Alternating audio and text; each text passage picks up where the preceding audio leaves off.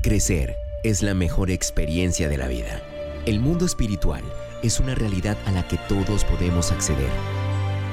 Entra ya a esta nueva dimensión con Pastor Mao a puerta cerrada.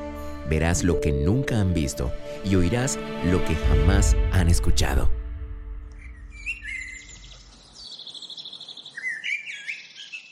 Hola, ¿qué tal? Yo soy el Pastor Mao y esto es nuestro devocional a puerta cerrada. Reciban un saludo con todo mi corazón en este maravilloso día, pidiéndole a Dios como lo hacemos cada mañana, que por favor nos ubique en el lugar correcto, con la gente precisa en el tiempo indicado y con la palabra oportuna, y que llene nuestro corazón de su paz y también de su dirección para que podamos hacer su buena, perfecta y agradable voluntad de manera práctica en el día de hoy.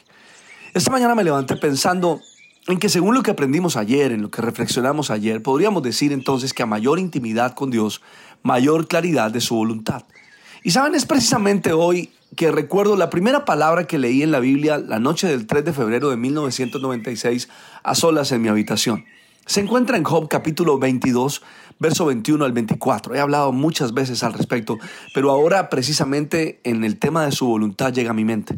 Y esa palabra dice así, Vuelve ahora en amistad con Él y tendrás paz, y por ello te vendrá bien. Toma ahora la ley de su boca y pon sus palabras en tu corazón. Por favor, resalta esto fuertemente en tu corazón hoy. ¿Se dan cuenta cómo comienza? Vuelve ahora en amistad con Él.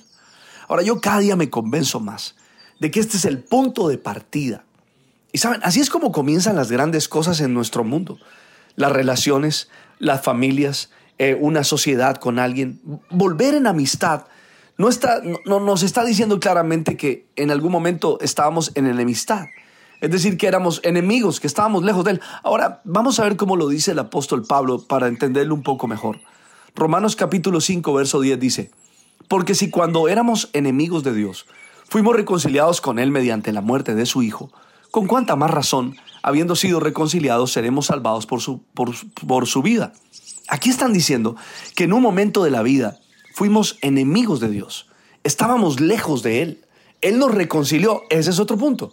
Pero es importante entender que un momento de enemistad. Colosenses capítulo 1, verso 21 lo dice así, en otro tiempo, ustedes por su actitud y sus malas acciones estaban alejados de Dios y eran sus enemigos. ¿Y qué tal si escuchas Efesios 2.14? Porque Cristo es nuestra paz. De los dos pueblos se ha hecho uno solo derribando mediante su sacrificio el muro de enemistad que nos separaba. Es maravilloso ver cómo hay momentos en enemistad contra Dios y contra los hombres. Pero el Señor vino a, quitar la enemistad, a hacernos amigos de Él. ¿Y saben? ¿Quiere decir que entonces éramos enemigos de Dios? Eso suena un poco mal, yo creo que sí. Pero la verdad es que, mira, Jesús lo dijo en Mateo 12:30. Presta la atención lo que Él dijo. El que no está de mi parte está contra mí el que no, el que conmigo no recoge, esparce. Eh, la nueva versión internacional, eh, nueva traducción viviente lo dice así. El que no está conmigo a mí se opone y el que no trabaja conmigo en realidad trabaja en mi contra.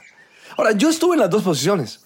Yo estuve en, el momento en el que estaba en su contra y al no estar con él, en vez de recoger, esparcía o desparramaba. Y también sé lo que significa estar con él. Ahora, las dos cosas marcan un principio de amistad y también un principio de revelación en la paz de Dios. Mira, el primer resultado de volver a Dios en amistad es la paz de Dios en nuestro corazón. Y sabes, yo he llegado a la conclusión con el pasar de los años que sin paz es imposible hacer la voluntad de Dios en nuestras vidas. Sabes, las dos están ligadas de manera directa. Escucha este verso atentamente. Juan capítulo 15, verso 15 dice, ya no los llamo siervos, porque el siervo no está al tanto de lo que hace su amo. Los he llamado amigos, porque todo lo que oí, lo que a mi padre le oí decir, se lo he dado a conocer a ustedes. Mira, esto tienes que mirarlo con calma. Hay dos maneras de relacionarnos con Dios. O nos relacionamos como siervos, una relación de servidumbre o una relación de amistad, de amigos. El siervo no está al tanto de lo que hace su amo, es decir, no está al tanto de su voluntad. Y no se está refiriendo al siervo que viene con la actitud de servir a Dios, sino el siervo que está lejano de, en relación en cuanto a su Señor. Él está diciendo aquí, yo no los llamo siervos, los llamo amigos, o sea, una cercanía especial. Ya no somos enemigos. ahora somos sus amigos. Entonces, en, razón de ser sus amigos, dice entonces Jesús, todo lo que, lo que a mi Padre le oí decir. ¿Qué es lo que Jesús le oye decir al Padre? Su buena, perfecta y agradable voluntad. Según esto, lo que Jesús le oyó decir a su Padre, nos lo da a conocer a nosotros, a través de una profunda relación de amistad con el entendimiento de que ya no somos enemigos, ahora tenemos una relación de amigos con Él. Por esa razón hoy, hoy nos está llamando una vez más. Vuelve en amistad conmigo.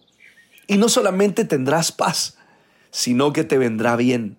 Es decir, te irá bien, las cosas te saldrán bien, porque la voluntad de Dios trae eso sobre nuestra vida. Entonces dice Job 22, 21 en adelante, toma ahora la ley de su boca y pon sus palabras en su corazón. Esto no lo puedes hacer simplemente como escribir palabras en un cuaderno. El poner las palabras en el corazón están eh, condicionadas a mi amistad con Él. La única manera de que tú y yo podamos llevar sus palabras a la acción es cuando nos convertimos en amigos de Él. Cuando llevamos nuestra relación ya no solamente de un simpatizante, de alguien que quiere acercarse a Él, sino de alguien que realmente quiere construir una amistad.